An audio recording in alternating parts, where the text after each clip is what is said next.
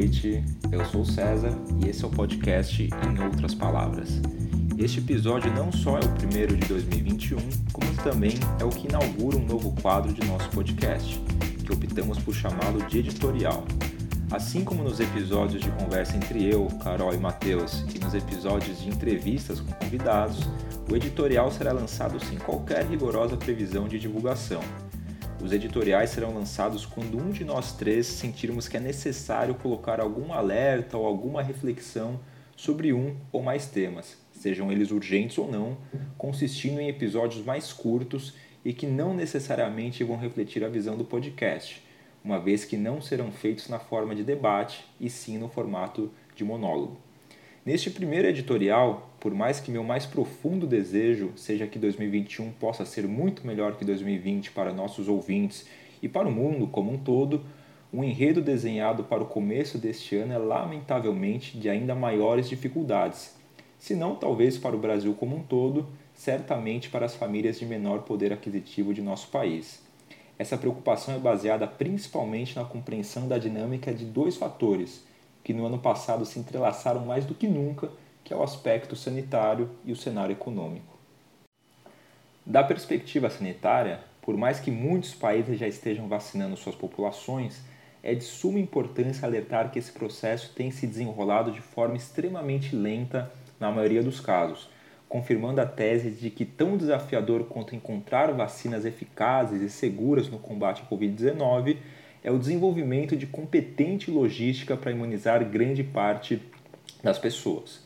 No Brasil, então, que sequer começou a imunização, o problema se mostra ainda mais grave. Como já debatemos neste podcast diversas vezes no ano passado, desde o início da pandemia acompanhamos um governo federal que não só adotou postura negacionista quanto ao grave problema da pandemia, como também procurou atrapalhar quem estava querendo ajudar. Isso ocorreu, como bem sabemos, muito em razão da importante e negativa influência do presidente Bolsonaro. Agora, não só estamos muito atrasados no aspecto de adquirir quantidade suficiente de vacinas para imunizar nossa população, como não temos, por exemplo, seringas e agulhas para levar adiante esse processo. Símbolo inegável da inabilidade ou mesmo da falta de compromisso do governo federal em tentar resolver a pandemia mesmo quando começarmos campanhas de vacinação, o que parece que ainda vai demorar aqui no Brasil, a análise do cenário internacional aponta para um quadro de dificuldades, conforme comentei anteriormente. Assim, partindo da premissa de que o governo federal pouco se esforçou durante toda a pandemia para diminuir o número de infectados e de mortos pela Covid-19, bem como em adquirir vacinas e seringas e agulhas para imunização, é coerente imaginar que nas próximas semanas e meses veremos escancarados diversos problemas de ordem logística, inseridos na incompetência de nosso governo federal no combate à pandemia, a exemplo de possíveis dificuldades no armazenamento de vacinas, bem como na distribuição delas. Isso sem mencionar que pouco se fala e efetivamente se faz no trâmite de catalogar as pessoas de grupos de risco da doença, que em tese essas pessoas deveriam ser as primeiras da fila a receberem as vacinas, juntamente com os profissionais da linha de frente do combate à pandemia. No meio do caminho, provavelmente veremos nos próximos dias e semanas forte aumento do número de casos e de mortes causados pela Covid-19, não só refletindo as aglomerações de final de ano aqui no Brasil, como também em decorrência do possível espalhamento da nova cepa mais contagiosa do coronavírus em solo brasileiro. E isso tudo ocorrendo enquanto muitos sistemas de saúde se encontram em situações complicadíssimas de superlotação. Da perspectiva econômica, o começo do ano tem tudo para ser de enormes dificuldades, em especial para as famílias de menor poder aquisitivo. Como principal argumento para respaldar esse mau presságio, Vale dizer que o ano virou e, com ele, o auxílio emergencial foi encerrado. O programa foi bem sucedido em conter um cenário que poderia ser ainda mais catastrófico em termos de desaquecimento da atividade econômica, de aumento da taxa de desemprego e também em termos de queda dos rendimentos das famílias. Muito poderia ter sido feito ainda dentro do escopo do auxílio emergencial, principalmente através de uma transição mais suave até seu encerramento ou sua substituição por um programa mais bem estruturado de sustentação de renda da população mais vulnerável, visto que a pandemia ainda não acabou, até longe disso, inclusive.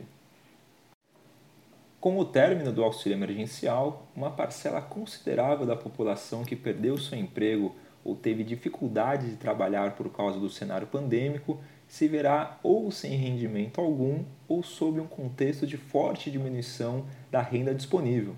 E o consequente movimento esperado é de que um contingente significativo de pessoas volte a procurar empregos. Porém, o ritmo da atividade econômica brasileira não acompanhará o tanto de pessoas que desejará encontrar trabalho, mesmo porque o grave quadro pandêmico poderá provocar aumento da rigidez das medidas quarentenárias. Com isso, a taxa de desemprego, que no dado atual, referente ao trimestre encerrado em outubro de 2020, estava em 14,3%, certamente vai aumentar no primeiro semestre de 2021. Além disso, a informalidade vai avançar, bem como os patamares de desigualdade do país.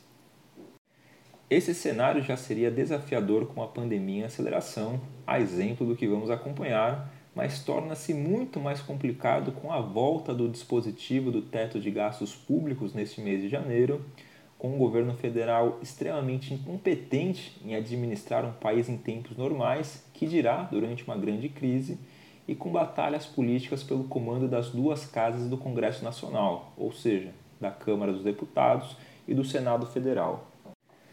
Talvez o começo deste ano não seja difícil para a maioria dos nossos ouvintes, e esse, sem dúvida alguma, é o nosso desejo. Porém, infelizmente, a mensagem inicial de 2021 que gostaria de deixar aqui registrada é que o ano começa sob enorme dificuldade para uma fatia expressiva da população. O traço histórico da sociedade brasileira, que é o da desigualdade, deverá ser aprofundado ao longo de 2021, diante da incompetência e da falta de vontade do governo federal em gerir as crises sanitária, econômica e social trazidas pela pandemia. Assim encerra o nosso primeiro editorial. Fiquem ligados nos próximos e em toda a nossa programação em 2021. Abraços!